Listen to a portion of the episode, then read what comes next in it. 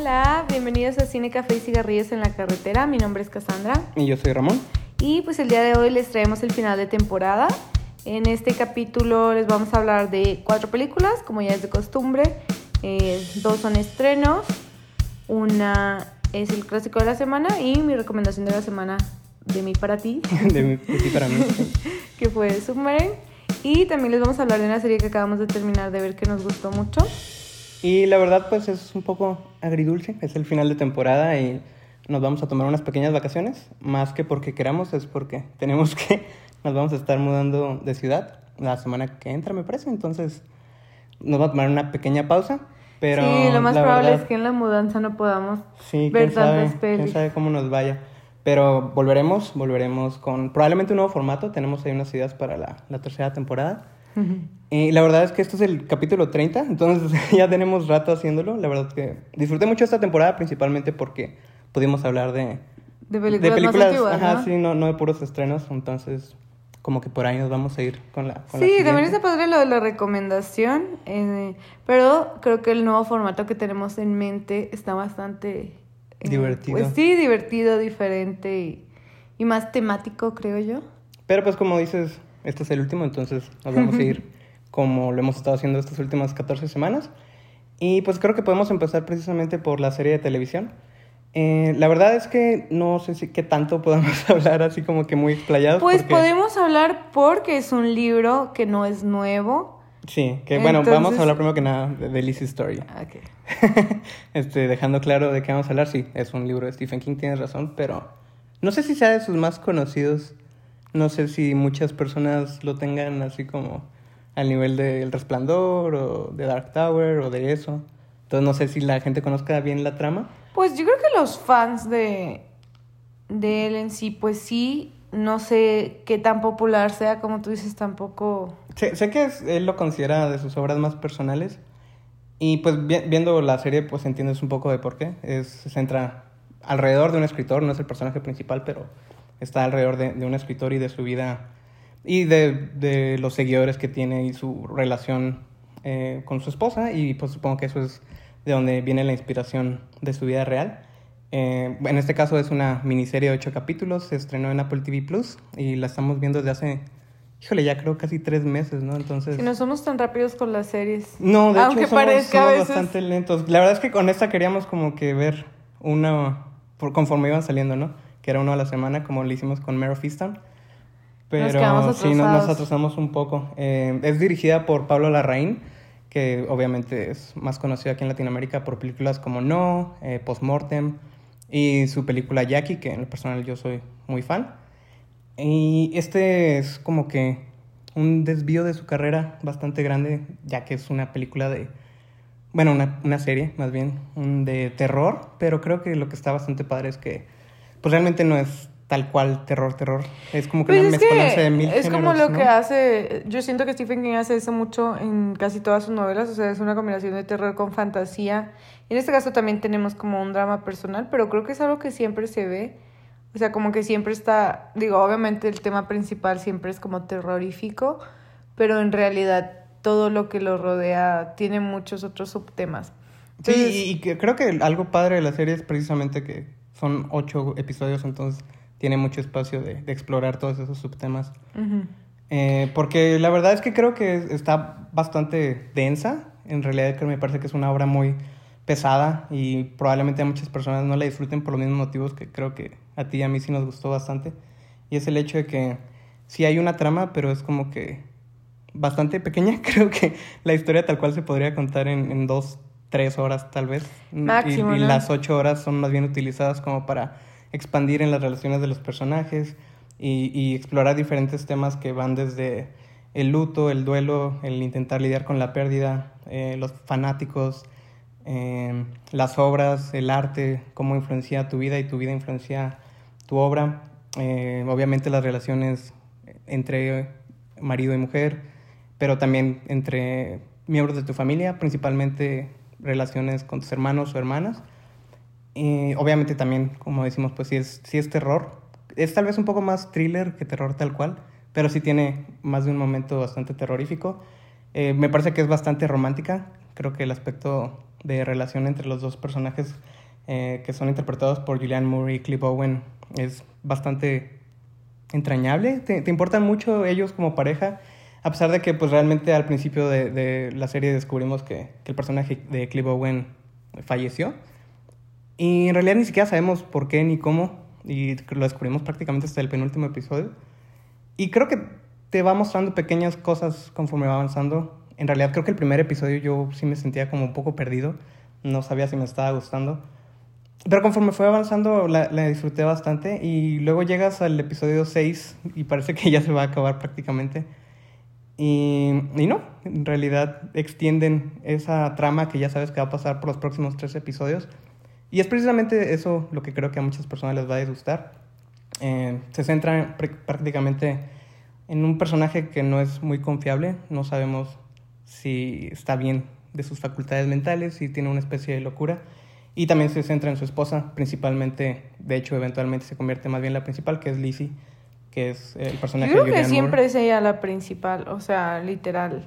Sí, Digo, obviamente está en el, como que- en el título, Sí, claro. pero yo creo que más bien es todo desde su perspectiva. O sea, obviamente em, vemos muchísima parte de la vida de, de este personaje, de Scott, pero pues en realidad creo que sí todo es como que la experiencia que ella vivió al estar no solo casada con él, sino desde que empezaron a salir y todo eso, porque obviamente ya para los que han visto o leyeron el libro, es bastante conflictivo su personaje, o sea, como dices tú, no sabemos si, si está bien de sus facultades mentales.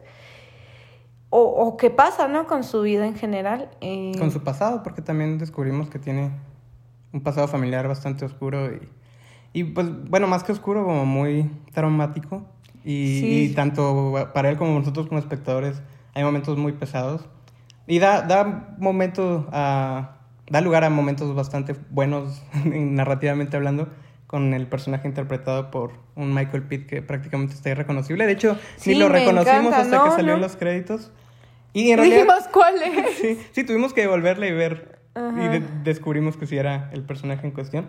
Y en realidad todo el cast es muy bueno. Eh, también tenemos a, a gente como Jennifer Jason Lee, con una de las hermanas de. Ay, sí, me encanta. Digo, claro que esta es una serie muchísimo más seria, pero ella como comediante me gusta mucho. Y Bueno, en como actriz en general es una muy buena actriz y creo que aquí tiene muchísimos momentos para brillar. Igual Joan Ellen, que interpreta a la otra hermana que está atrapada en una especie de, de limbo, eh, que si han visto la serie sabemos- saben a qué nos referimos. Y eventualmente podemos ver un poco más de ella y, y cuando la logramos ver es un momento extremadamente... Ella es muy graciosa. O sea, Normalmente. su personalidad. Ah, ok, en la sí. serie. No, en la serie normalmente no sé, no recuerdo en qué otras cosas Es que también, también está bastante irreconocible en realidad. Pero su personaje, no, ya cuando sale del trance en el que estaba, se vuelve, o sea, pues sí es bastante simpática como de esas personas que siempre se están burlando, no sé. Y es que también en realidad sí tiene bastantes momentos comédicos. Creo que es muy pesada la serie, pero nunca se siente como insoportable. Pero sí creo que es bastante impenetrable en cuanto a narrativa se refiere en realidad. Tardas como cinco episodios en, en más o menos saber dónde Entender estás está parado. pasando. Y, y- y creo que es completamente intencional.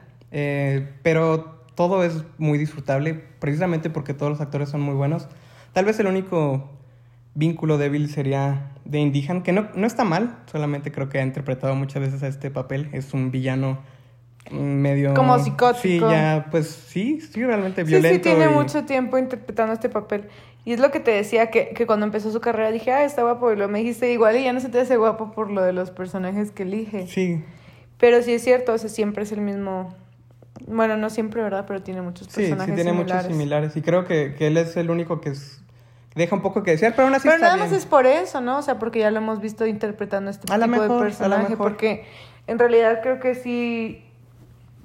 que sí puede dar miedo, solo tal vez ya no te da miedo porque como ya identificas como que al actor en este tipo de, de papel se le resta como, como valor, no sé. O sea, no valora su actuación, sino ya no te la crees como tal. Y también creo que eh, es por dos motivos. Bueno, es por el mismo motivo por el cual me gusta su personaje y el por el cual no. Y es el hecho de que no es muy personificado. O sea, creo que no conocemos demasiado de él. Entonces es una especie de figura de maldad que es pura maldad. Y eventualmente aprendemos un poquito, ya casi al final de la serie. Pero realmente, o sea, es, es malo porque es malo y es un villano bastante villanesco. Entonces, Pero creo es que bueno eso, que eso, sea malo sí, no, creo es que eso, exacto, es lo que digo, es lo que me gusta del personaje y lo que no me gusta del personaje. El hecho de que no conocemos mucho de él es precisamente lo que hace que lo odies tanto y que sea un villano hecho de pura maldad. Eso está padre porque luego hay veces que los fundamentos para ser malos no tienen sentido. O, o son muy básicos o a lo mejor nada más como para, Sí, para que sientas el papel. y para que sientas, ajá, para que sientas que te da una explicación. Pero en realidad, bueno, es una historia bastante compleja y al mismo tiempo es una historia bastante sencilla. Eh, prácticamente eh, fallece Scott y Lizzie se queda pues a lidiar con, con la pérdida y el hecho de que un- una escuela quiere los escritos no publicados de, de su marido. Eso está súper raro. O sea, yo entiendo que sea una figura pública y que como personas interesadas en la li- literatura se sientan con cierto derecho, pero eso es acoso. o Sí, sea, realmente, realmente de, de eso trata prácticamente los primeros dos, tres capítulos, es Ujú. donde pones el límite, donde aceptas que el artista que tanto admiras es una persona y que las personas que estaban alrededor de él lo extrañan aún más que, que un fanático, y como la división entre lo que es correcto y no correcto moralmente hablando. Eh, pero pues prácticamente de ahí nace el, el villano de Dane Dehan y es prácticamente él acosándola durante ocho episodios. Y como La ella, verdad, ella sí, empieza a sí da miedo, eso. pero eh, creo que Lizzie lo maneja muy bien. O sea, la verdad, no excelente. No, en porque es una señora y uno esperaría que una señora actuara de otra manera para ciertas cosas, pero no sé, como que siento que últimamente he visto a muchos adultos comportarse como adolescentes en, en las películas y Pero es que a lo mejor eso es como un estigma que uno que los adultos tengan que Sí, claro, como pues no adultos. todos... no- el- Ah, no, claro, y estamos en un momento de, de duelo, o sea... y, y eso es lo que me gusta, de hecho, es el que no es nada predecible, ni, ni sabes a dónde va a ir. Y en más de una ocasión toma decisiones inesperadas, pero todas son bastante satisfactorias. Y digo, visualmente la, la serie es increíble. es filmada por Darius Conji, que obviamente es un cinematógrafo muy talentoso. El score es fantástico y, todas las actuaciones son realmente increíbles. Eh, destacaba a Jennifer Jason Leigh y a John Allen, pero creo que Julianne Moore y Clive Owen, a final de cuentas, son como el corazón de la serie. No, Y- y su pues son actores increíbles los dos. Ah, no, sí, claro. Y de hecho, como que su participación era de los principales motivos por el cual quería ver la serie. Ya el hecho de que la dirigiera la Rain y, y fuera escrita por Stephen King basado en su libro, la volvía todavía más interesante. Pero el hecho de que Julianne Moore y, Clive Owen estuvieran en una serie de televisión era lo que la vo- volvía bastante atra- atractiva para mí. Y pues el hecho de que es terror, que a final de cuentas es un género que nos gusta mucho. Y, creo que realmente todos los temas que explora, eh, principalmente la relación entre hermanos y hermanas también, eh, me pareció un- uno que no se ve tanto explorado a esta, esta clase de, de nivel de ocho horas dedicado exclusivamente a la relación entre ellos en estas circunstancias un poco sobrenaturales, porque eventualmente pues se, se vuelve más fantasiosa cuando empezamos a ir a este mundo fantástico en el cual Scott solía habitar, que se llama Buya Moon, que visualmente es un, lugar realmente fenomenal, de hecho es bastante bonito y en otros momentos es bastante terrorífico. Y es como que este matrimonio entre, entre lo bonito y lo terrorífico que, que la serie realmente logra bastante bien. Y, y no sé, me, me pareció que es raro que no más gente esté hablando sobre la serie tal cual. Y al mismo tiempo entiendo por qué a mucha gente podría no gustarles, porque sí es como que bastante pesada. No, no es como que disfrutable tal cual, aún sí, sí te mantiene atrapado. Como que se siente como un peso cuando la estás viendo. No sé si tú te sentiste así. Porque realmente tardamos bastante tiempo en terminarla, entonces me imagino que, que tuvo algo que ver con eso, como con el sentirte aplastado por la atmósfera de la serie. No sé, no creo. La verdad, yo estaba muy mm, interesada como en verla constantemente. O sea, ya cuando nos quedamos atrasados dije uno tras otro, tras otro. No como en maratón, sino uno cada día. Eh, personalmente creo que no, creo que, que me gusta ese tipo de presión. O sea, sí creo que la tuviera, que se sintiera bastante tensa, pero creo que es algo que me gusta mucho de ver en, en este tipo de cosas, tanto en series como en películas. Mm, Pero sí entiendo que a muchas personas no les interese ver algo que se sienta tan pesado o que los canse, mucho menos como para una maratón, o sea, no es como algo tranquilo. Sí, no, no creo que la pudiéramos haber visto. Si hubiera salido toda de jalón en un fin de semana y como que aventándolas sin, sin pausas.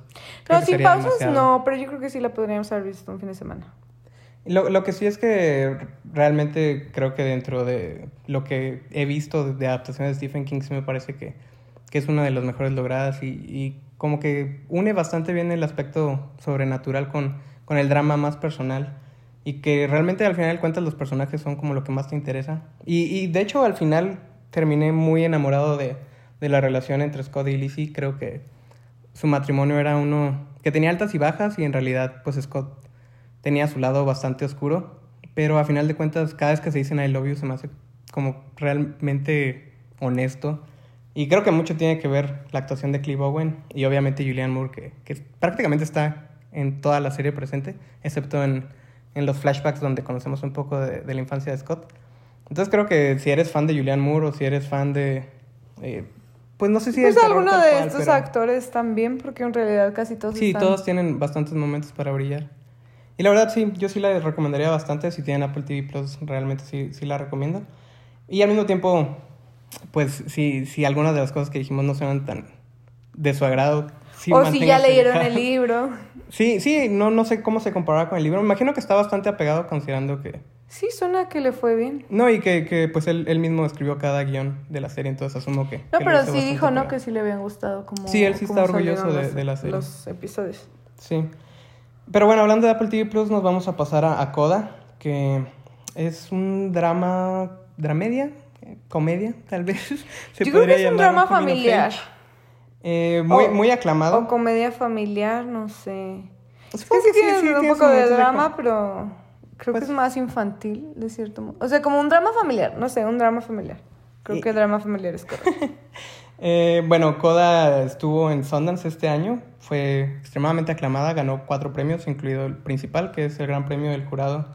Y además, pues hizo bastante ruido porque Apple pagó 25 millones de dólares, me parece, que es un, un récord para el festival. Y la verdad es que con tanto aclamo y tanto ruido alrededor, como que me esperaba una película, híjole, pues sin sonar como desacreditando el valor de la película, pero pues no sé, diferente, a lo mejor un poco más seria o que fuera algo más único. Eh, Coda es, es un remake de una película que se llama La familia Belier, francesa, eh, sobre una familia donde tres de los cuatro miembros son sordomudos y se centra en, en, en, un, en, una, en la hija, que es el único miembro de la familia que, que no es sorda. Entonces prácticamente sirve como su traductor para el mundo. Y está escrita y dirigida por Sean Heather, que ha hecho televisión y dirigió una película que se llama Talula, que, que no hemos visto. Y la verdad es que con tanto aclamo pensé que iba a ser como algo no experimental, ¿Qué pero... tipo de drama te imaginabas que iba a ser? Eh, pues no sé, como que últimamente hemos visto bastantes eh, películas con temática de, de gente que no puede oír, películas como Sound of Metal o mm. inclusive A Quiet Place o Wonderstruck. Y pensé que tal vez iba a ser como un poco más formalmente experimental, no necesariamente narrativa, pero sí como que con el aspecto cinematográfico. Visual. Ajá, o la manera en la que esté contada. Y en realidad es como que una dramedia muy crowd pleasing, como para tratar de hacerte llorar. Realmente creo que es muy manipuladora. Yo, yo sí lloré, pero yo sabía que estaba siendo manipulada. O y, sea... y, lo disfrutaste, ¿no? O sea... Ah, no, sí me gustó. La verdad, como digo, creo que es un drama familiar. Creo que es algo que probablemente a todas las mamás les guste. Sí, es una película muy de mamá. Sí, y pues me gustó saber que los actores sí fueran sordomudos, los tres que eran sordomudos, eso fue algo que me pareció interesante. A la mamá ya la habíamos visto en, sí, sí, en la, la Ley y el Orden. Sí, ella, ella ganó un Oscar por una película de los ochentas que se llama Children of Alice God, que a mí me gusta Esa bastante. no la he visto. Y, y pues realmente creo como que eso fue lo que hizo más ruido cuando salió el hecho de que a diferencia de, de, la, de la, versión original, sí, en este caso son todos son sordomudos los actores que interpretan a estos personajes. Y, y, se me hace muy bien que haya una película, eh, pues que lo haga bien, a diferencia de, de, muchas otras películas donde los personajes con discapacidades o con eh, capacidades diferentes son interpretados por, perso por personas que no, que no... Que no los padecen. Uh -huh. Entonces, ese me hace bien y se me hace bien que haya historias donde involucren a gente que, que a lo mejor no vemos reflejada normalmente en la pantalla. No, además grande. estamos hablando que son tres personas en una sola familia. La verdad, yo no sé eh, qué tan común es, no he investigado.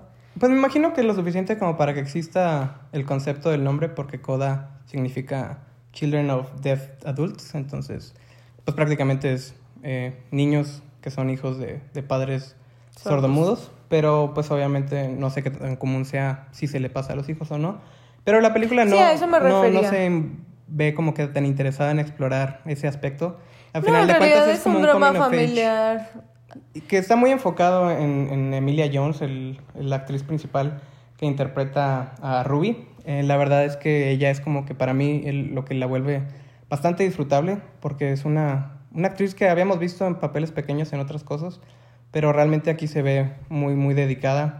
Eh, Ruby es un personaje que puede ser a veces un poco difícil porque no Pues siempre... es una adolescente. Sí, pues al final de cuentas se comporta como un adolescente, entonces no siempre es fácil verlo como adulto y pensar por qué se comporta así. Yo siempre que lo pienso analizo su edad porque me molestan mucho las actitudes que veo en jovencitos. Y no, es que no, Jovencitos. y no es que yo esté grande ni mucho menos, pero cuando tienen así tipo, bueno, ella tiene 17, pero todavía cuando tienen 15 o 14 digo, ¿es en serio? Sí, y, y creo que eso es como que si no fuera interpretado de la manera en la que está hecho, podría volverse molesto. Pero afortunadamente Emilia Jones hace un muy buen trabajo.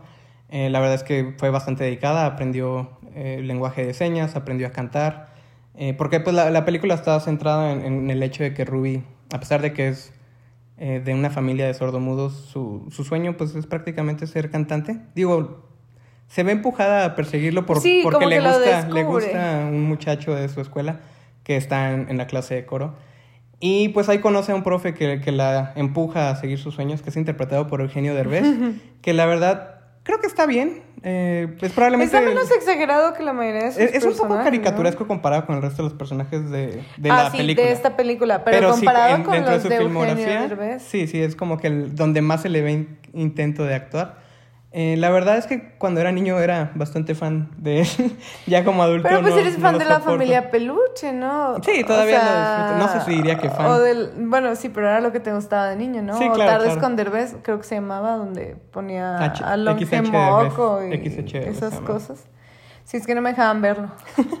Por eso no me sé el nombre. Eh, y sí creo que aquí hace un buen trabajo, pero sí es como que el personaje más caricaturesco al principio. Eventualmente conocemos un poco más de él y te empiezas a... Pues lo empiezas a comprender. No demasiado, porque al final de cuentas Yo creo no que... entiendo muchas cosas que pasaron en la película. Sí lloré. Sí, tal vez soy una mamá ya. No tengo hijos, pero me convertí en una señora.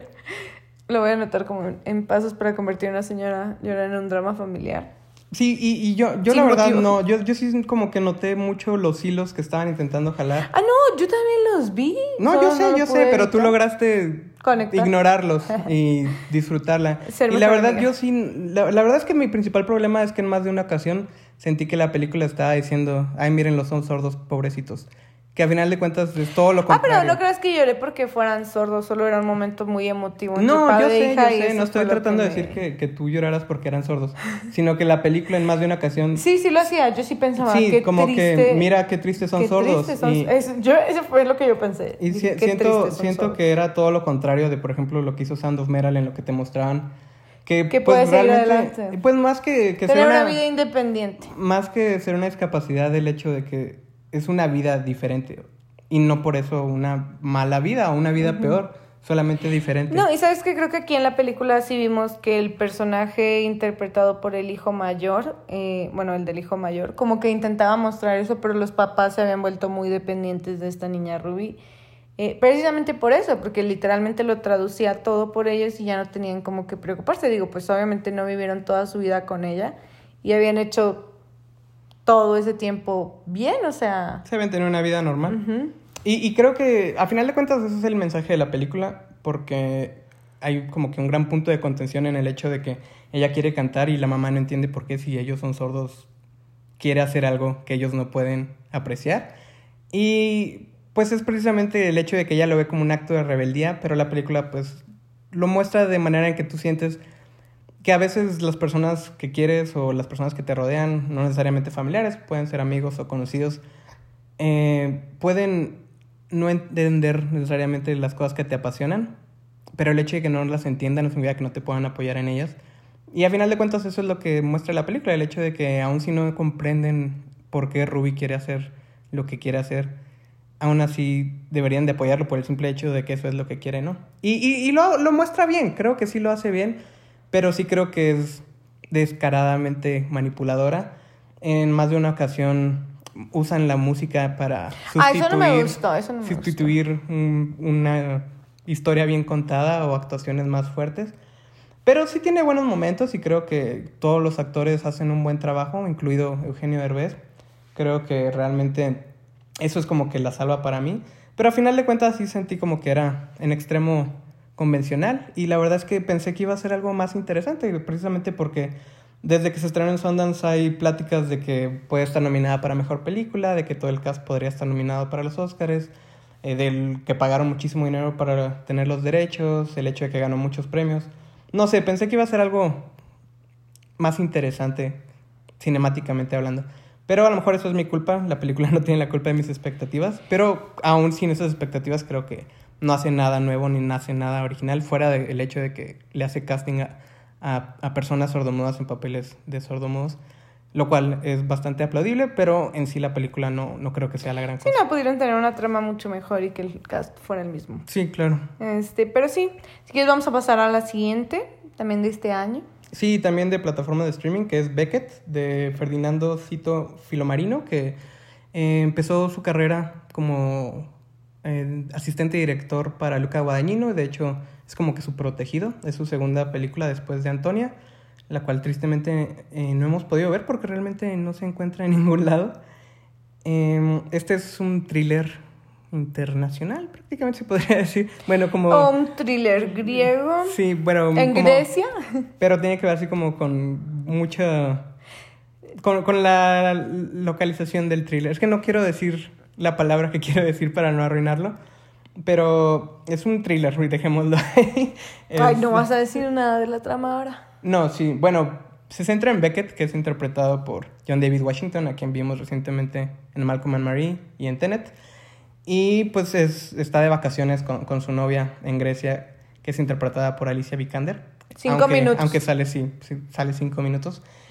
Y prácticamente eh, los primeros 15, 20 minutos están dedicados a su relación, lo cual me pareció extremadamente aplaudible. Creo que en esta clase de películas donde las relaciones son una parte fundamental del personaje y de sus motivaciones no son, No suelen no ser son mostradas. mostradas a, a- a tal, a tal nivel de, de dedicación. Y Alicia Vikander hace un muy buen trabajo con el poco tiempo que tiene y eventualmente sufre un accidente de carro en el cual ella fallece y él se ve involucrado cada vez más y más en esta especie de conspiración donde no sabemos qué está pasando y no voy a decir nada más porque... No, y él tampoco lo sabe. Sí, sí, realmente estás tan perdido como, como el personaje de Beckett. Eso me gustó porque en realidad Beckett pues obviamente no hablaba griego y toda la película cada vez que hablan griego y él no entiende no no lo no, No lo no lo subtitulan, muestran, sí. ajá. Entonces te sientes igual de confundido que él porque a fin de cuentas pues no sabes qué están diciendo y cuando estás en una situación tan tensa de, de vida a muerte como la que él sufre, obviamente esto le agrega un factor de estrés altísimo a tu situación. O sea, quién sabe qué están diciendo, Y, y fíjate que, me que- van a lo pensé me van a entregar, me van a matar, ¿qué me van a hacer? Lo pensé precisamente porque es Grecia, no solamente es un lenguaje que se habla completamente diferente, Se sino que se escribe, escribe completamente diferente. diferente. Entonces no hay manera de que sepa qué está pasando alrededor de él. Y nosotros como audiencia, pues tampoco, ¿no? A menos de que hables griego, estás tan perdido como Beckett. Y cada vez se le van sumando, sumando y sumando cosas, cada vez... Sonaba muy bonito. el. Sí, no, sí, realmente sí es un lenguaje bonito. y, y Grecia es un lugar hermoso. Y pues yo creo que la, geo- la geografía y las lo- los locaciones donde está filmado le agregan como que bastantes puntos a, a la película. Eh, creo que es un thriller muy Hitchcockiano. Te recuerda tal vez algo como North by Northwest. Y eventualmente es un poco más como los thrillers de los 70s, como Three Days of the Condor o All the President's Men. O no sé, como todas estas películas de Alan J. Pakula. Y tiene como que ese tono también, eh, tanto visualmente como el hecho de que se toma su tiempo con cada momento. Realmente no tiene como ninguna prisa de mostrarte cada secreto. Y creo que los primeros 40 minutos estás súper, súper perdido, pero de una manera muy, muy disfrutable. La verdad es que esos primeros 40 minutos fueron los que a mí me hicieron enamorarme de la película.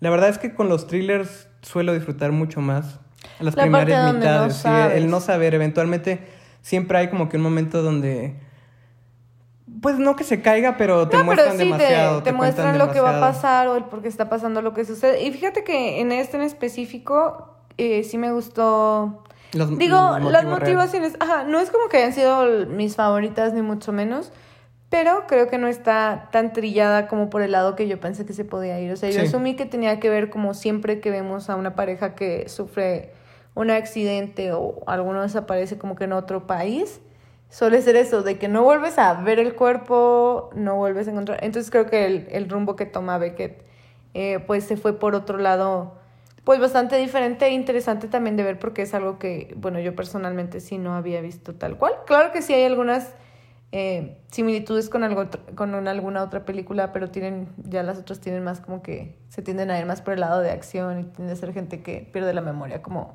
no recuerdo el nombre, pero hay una de Matt Damon donde pasa algo así.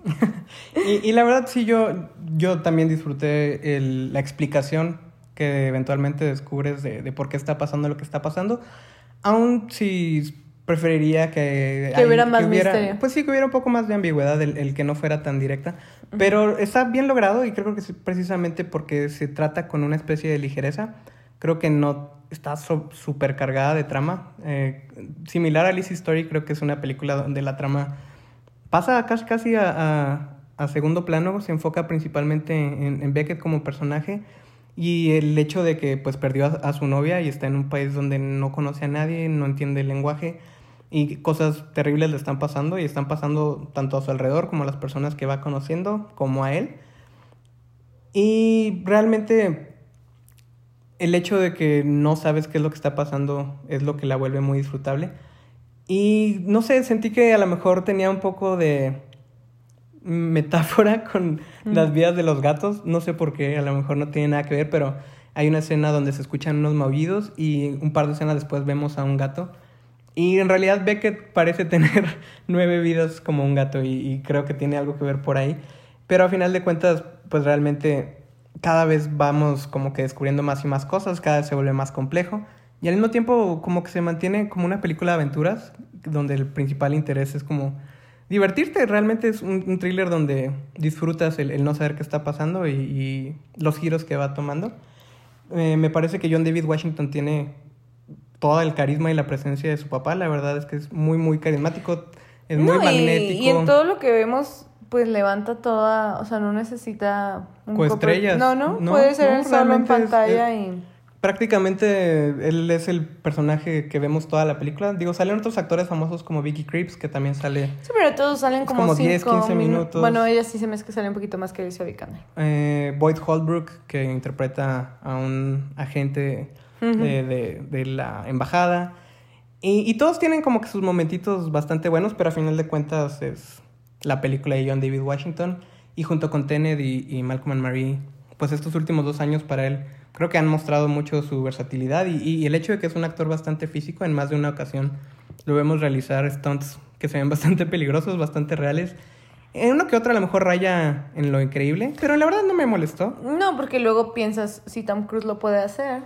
Porque yo, John David Washington no. Pero lo que también me gustó es el hecho de que Beckett... Digo, está 10 años más joven no, no, es un, no es un espía, no es un superhéroe, no está como que va agarrando valor y empieza a hacer cosas porque las tiene que hacer, porque no se quiere morir y porque a final de cuentas quiere descubrir por qué pasó lo que pasó.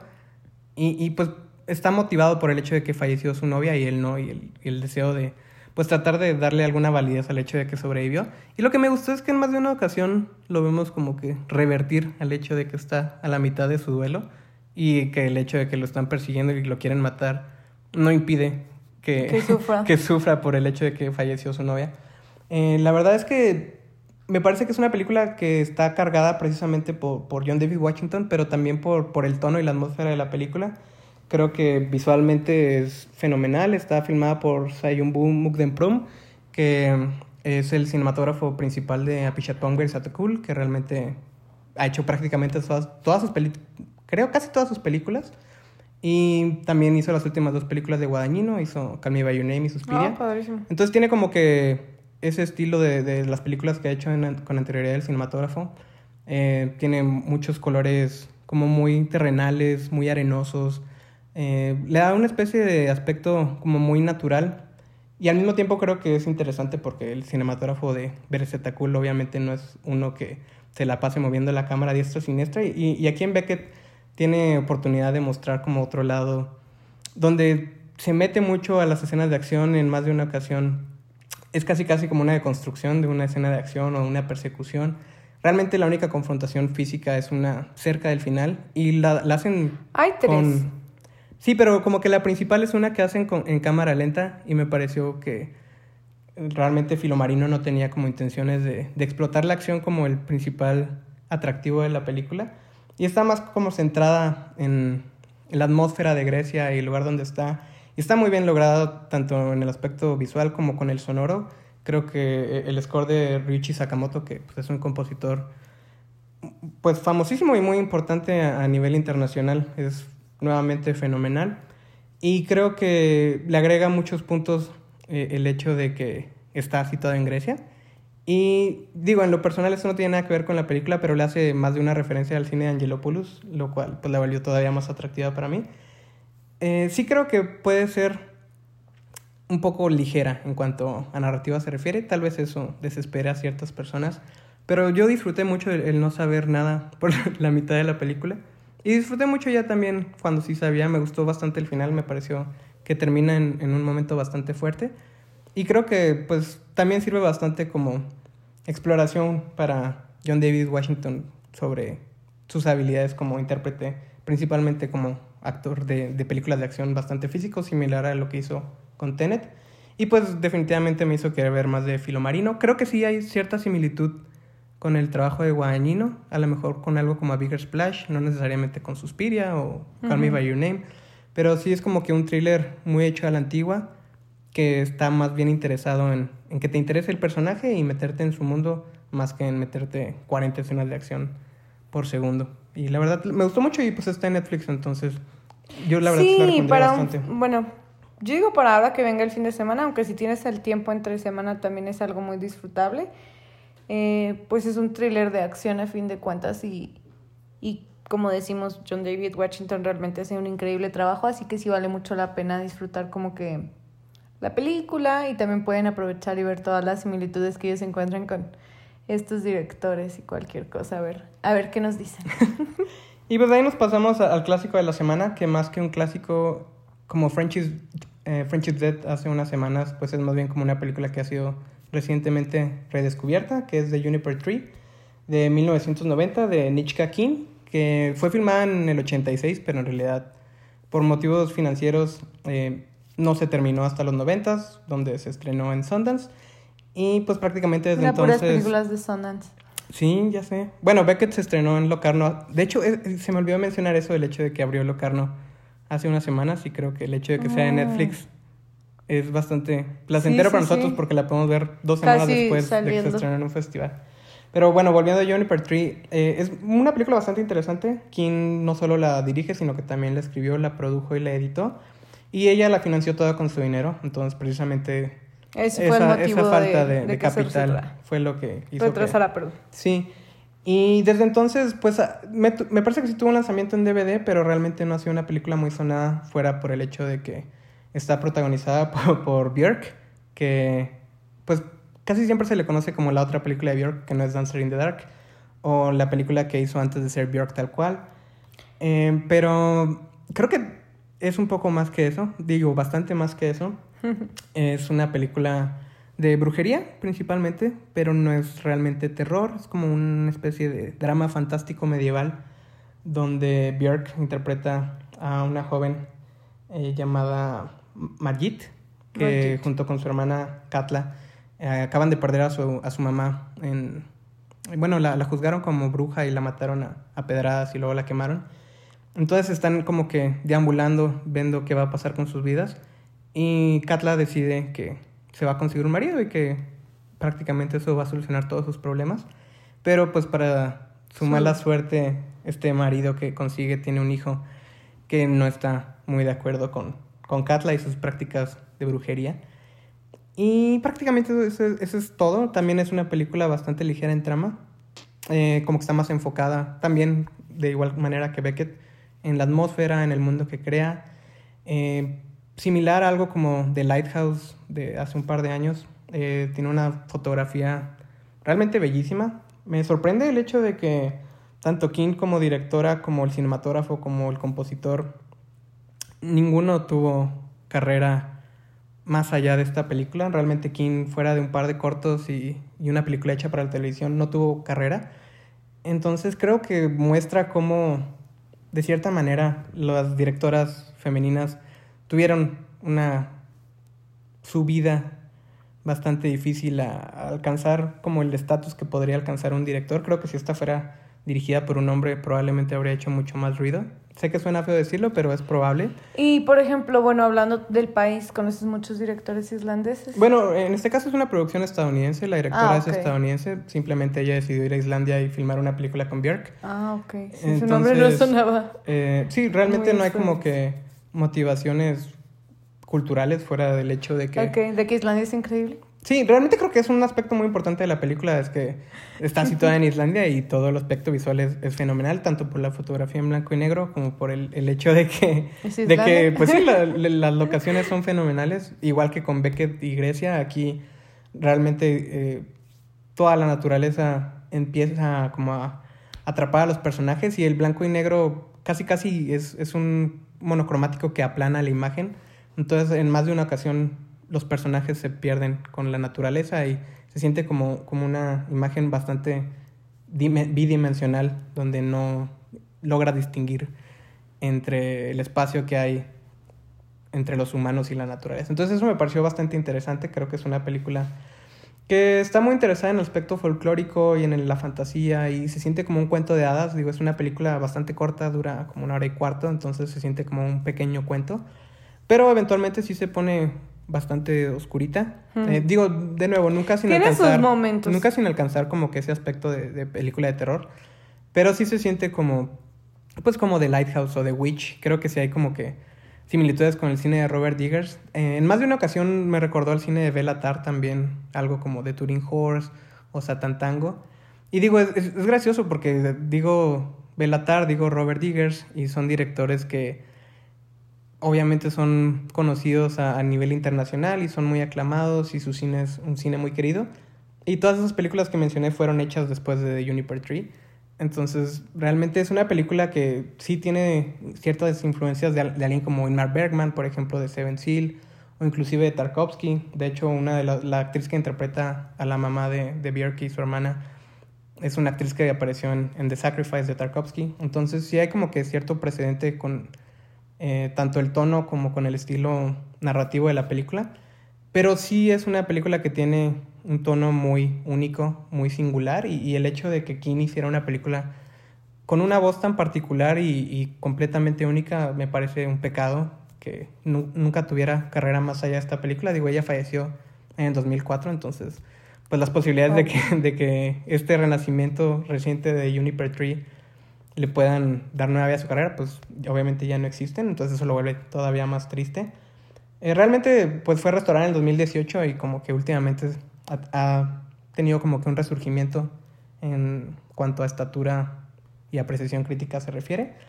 Y creo que merece más aprecio más allá del hecho de que Björk eh, está, en la película. está en la película. Sí, creo que es más como un pequeño poema visual con escenas realmente bellísimas y en más de una ocasión de manera pantallante, digo, hay esta escena detrás de una cascada que es muy, muy memorable. Creo que si en algo sufre es el hecho de que las actuaciones no son tan buenas. Tal vez Björk... Sí, yo también lo pensé. Pues realmente yo creo que es la mejor cita.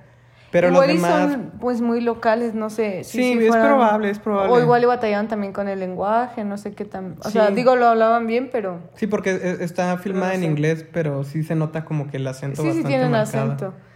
Eh, pero sí, creo que el problema es ese, pero igual no tenía presupuesto para pagar actores que también se fueron a Islandia, no sé. O a lo mejor no tenían eh, el presupuesto para hacer más de un par de tomas, ¿no? no ah, también. Puede ser que contribuyeran pero, creo que la trama está padre, visualmente es muy, muy bonita. Eh, la historia que cuentan es bastante interesante y aún si no recuerdo si mencionaron en qué época están. No, no, no tal cual, no. Pues es muy interesante como que ver cómo se relacionan entre ellos. Y sí creo que tal vez el lenguaje que utilizan está muy actualizado para lo que sea que fuera en sus tiempos. Pero eh, me gustó mucho, creo que, que, que Björk sí fue la mejor actuación de, de la película. Pero todos los demás personajes pues eran bastante interesantes en sí. Tal vez la actuación no era lo mejor, pero los personajes estaban interesantes. Sí, creo que por ejemplo e, el, hijo que odia a Katla es un personaje muy eh, tierno, pero a la vez bastante crecidito. y Es, es, un, es, una, es un niño con comportamientos bastante complejos. No se siente como solo un niño que va a ser víctima de una bruja, sino que sí tienen bastantes dimensiones. Y creo que, que Margit, que pues es casi casi como otra niña. Creo que Björk ciertamente le agrega ese lado como de inocencia. Y hace un, muy buen trabajo haciéndote que, que, le creas que es un, un, ser como más puro al lado de, de Katla, que es pues uno más sí, maquiavélico se un poco más controladora.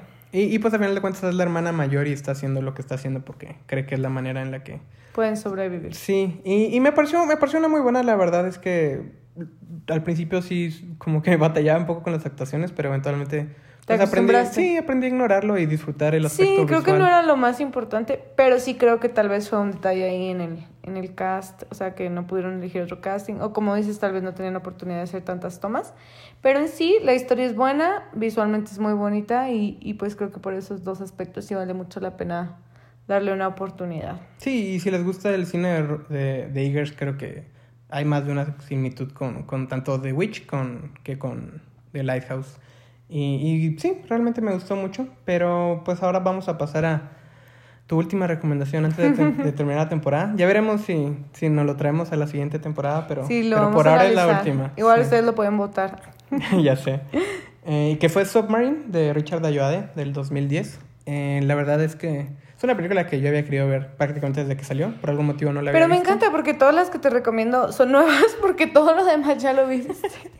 Pero bueno, cu cuéntame, ¿por qué, ¿por qué me querías recomendar Submarine? Bueno, la verdad es que cuando yo la vi fue principalmente por la música.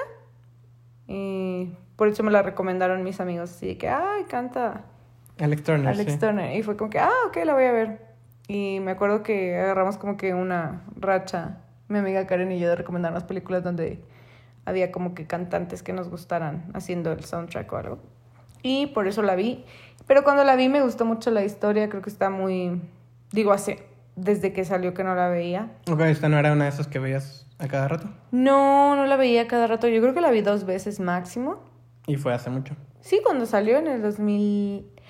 La vi cuando salió, como en el 2011, yo creo. Y luego la volví a ver cuando empezamos a hablar de lo de la música, ya me acordé. Ok. O sea, la vi de nuevo a finales del 2012, cuando se iba a acabar el mundo, no sé si te acuerdas, por Sí. esas fechas. Que sí, de, de hecho la música es un aspecto bastante notorio de la película. Es el debut de, de director, bueno, su primer largometraje de Richard Ayoade, que es más bien conocido como comediante.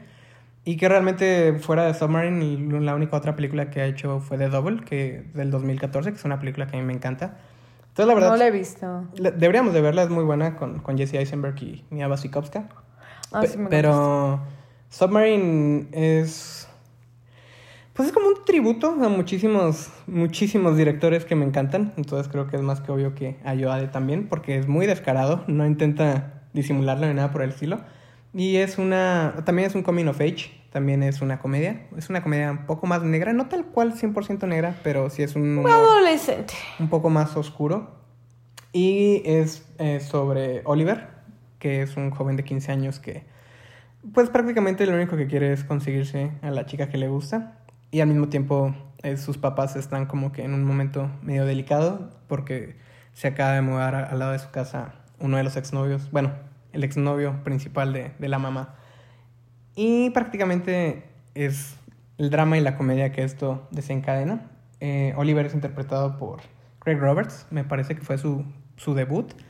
Y sus papás son interpretados por Noah Taylor y, y Sally Hawkins, que apareció en el debut de... Bueno, no en el debut, pero en una de las películas que dirigió Craig Roberts el año pasado, que nos gustó mucho, que fue Eternal Beauty. Entonces, realmente Craig Roberts es un como que la cosa que mantiene unida a la película me parece que es una actuación fenomenal. Es un personaje que pasa de completamente odiable en más de una ocasión a uno que te cae muy bien y que realmente quieres que, que logre lo que quiere lograr. Eh, pero es precisamente porque son adolescentes que son muy odiables. Su interés amoroso es una chica que al principio es casi, casi no entiendes por qué Oliver querría estar con ella. Es una bully que trata mal a todos, eh, no quiere, odia las emociones. Es casi, casi una Manic Pixie Girl combinada con una chica despreciable. Es Summer adolescente. Es una Summer adolescente. Y eventualmente ves como que todas las facetas, y creo que eso es lo, lo, padre de la película, es que el hecho de que son adolescentes le da la oportunidad a la película de volverlos como que muy dinámicos, a veces son eh, buenas personas y a veces son completamente odiables y despreciables en más de una ocasión. Pero a final de cuentas creo que es el principal interés de, de Ayoade en esta película es como mostrar todas las cosas que a él le gustan y tratar de, hacer como un collage y un tributo a muchos directores. Digo, desde Wes Anderson al principio se nota mucho la influencia de él. La trama al principio se asemeja a algo como Rushmore. Y principalmente a directores de la French New Wave como Jean-Luc Godard. Digo, desde su uso de tarjetas de texto con esta tipografía muy grande con colores de la bandera de Francia, al hecho de que en una ocasión van a ver The Passion of Joan of Arc, que te recuerda a Vibre Sabi, el uso de las luces en los carros como lo hace Pierre Le Fou, en más de una ocasión te recuerda a películas como Un hombre y una mujer de Claude Lelouch.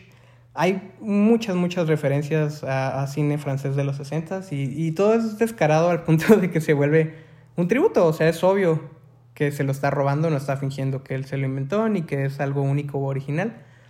Y, la verdad creo que, digo, está dividida en, tres episodios y un prólogo. Y el prólogo y el primer episodio me, me, encantaron. Realmente sentía como que, a pesar de que era muy obvio de dónde estaba sacando sus influencias, sentía como que se sentía de cierta manera fresco. Digo, ves a alguien como Wes Anderson, ves a alguien como Quentin Tarantino. Inclusive el mismo Jean-Luc Godard utilizaba muchas de sus influencias de manera muy obvia en la pantalla. Pero lo volvían suyo. Entonces sí me quedé como que con las ganas de que eventualmente Ayoade volviera a la película algo más propio. Y creo que en The Double lo logra un poco mejor. Aunque digo, no la he visto desde hace como 5 o 6 años, entonces necesitaría volverla a ver. Pero sí creo que nunca se logra como que saltar esa línea de, de solo ser un tributo. Pero como un tributo realmente es increíble y aun si no sabes las cosas a las que está haciendo referencia, me parece que es extremadamente disfrutable. De hecho, creo que si no sabes las cosas a las que está haciendo referencia, la disfrutarías todavía más porque... Se sentiría más original. Sí, muchísimas de las técnicas que usas son, son extremadamente divertidas y digo, el haberlas visto antes no las vuelve menos atractivas. Visualmente es fantástica, el uso musical también es muy muy bueno, todas las actuaciones son fenomenales, creo que Sally Hawkins en más de una ocasión tiene momentos para brillar, digo, ella siempre me ha encantado y, y me parece que da una muy buena actuación. No a Taylor como el papá, que pues realmente es un personaje que está como batallando con eh, un momento de depresión, que en realidad pues digo ha tenido depresión desde su adolescencia. Y me parece que su personaje es uno bastante interesante, aun si no exploramos tanto la vida de los padres, ambos son bastante buenos. Eh, Paddy Considine como el vecino exnovio de la mamá es uno muy caricaturesco, pero digo, Considine siempre es un gran actor, entonces es un muy buen trabajo. Y creo que Craig Roberts en, su primer papel está fantástico. Realmente viéndolo como protagonista te hace preguntarte por qué una década después no es una superestrella. La verdad es que se le ve en papeles secundarios y digo, ahora tiene su carrera como director. Pero como protagonista tiene toda la habilidad para robarse la película. Y a final de cuentas, mucha de la película sí recae sobre sus hombros precisamente porque todo el aspecto visual, técnico, viene influenciado por cosas que, que ya he visto y pues tristemente he visto hecho mejor. Pero aún, aún siendo esto, la verdad es que me gustó muchísimo, la disfruté mucho. Como digo, esos primeros 40 minutos me parecieron fenomenales. Y me gustó mucho, la verdad, sí, me, me reí bastante. Eso sí, nunca, nunca se acabó ese lado cómico, sí disfruté la, la comedia de principio a fin. Y también me gustó mucho la relación entre, entre Oliver y, su interés amoroso. Eh, pero sí creo que hay ciertas cosas que a lo mejor son un poco problemáticas. Digo, está situado en los noventas y utilizan eh, la palabra gay como un insulto, como si fuera algo malo. Entonces como que sí no ha envejecido tan bien. Pero a final de cuentas pues es cierto que en los noventas esto era así, pero no sé, cómo se siente como que extraño ver algo así en el 2021, cuando cada vez esta clase de cosas son menos y menos aceptadas. Pero bueno, es una película de hace 11 años, entonces los tiempos han cambiado. Además no sabemos cómo son las personas en la secundaria. Bueno, ellos están en la prepa. sí, no, quién sabe cómo sean los jóvenes de preparatoria hoy en día. Me imagino que horribles, probablemente. tan horribles como lo fuimos nosotros. Y tan horribles como lo seguirán siendo ah, dentro de 20 años. Eh, pero me gustó y digo, la verdad es que aún siendo un tributo, creo que sí tiene como que mínimo un poco de originalidad. Eh, principalmente en el sentido del humor. Creo que se diferencia bastante de sus influencias.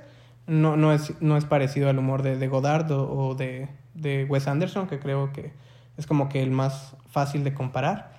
Entonces, supongo que sería con el que más se podría parecer. Sí, tiene una paleta de colores eh, bastante llamativos, es una película muy brillante, utiliza eh, cinematografía que en más de una ocasión te recuerda el trabajo de Anderson por sus composiciones, pero al mismo tiempo también hay en más de una ocasión uso de handheld, vemos cómo la cámara se vuelve loca, en más de una ocasión utiliza eh, movimientos bastante bruscos en la cámara, entonces no, no está tan cuidado como una película de Wes Anderson, aunque también utiliza bastante crash zooms y zooms lentos, los cuales pues sí te hacen recordar a su cine. Entonces sí es como que una mezcolanza de varias influencias, entonces esta misma mezcolanza hace que ciertos aspectos se sientan un poco más frescos.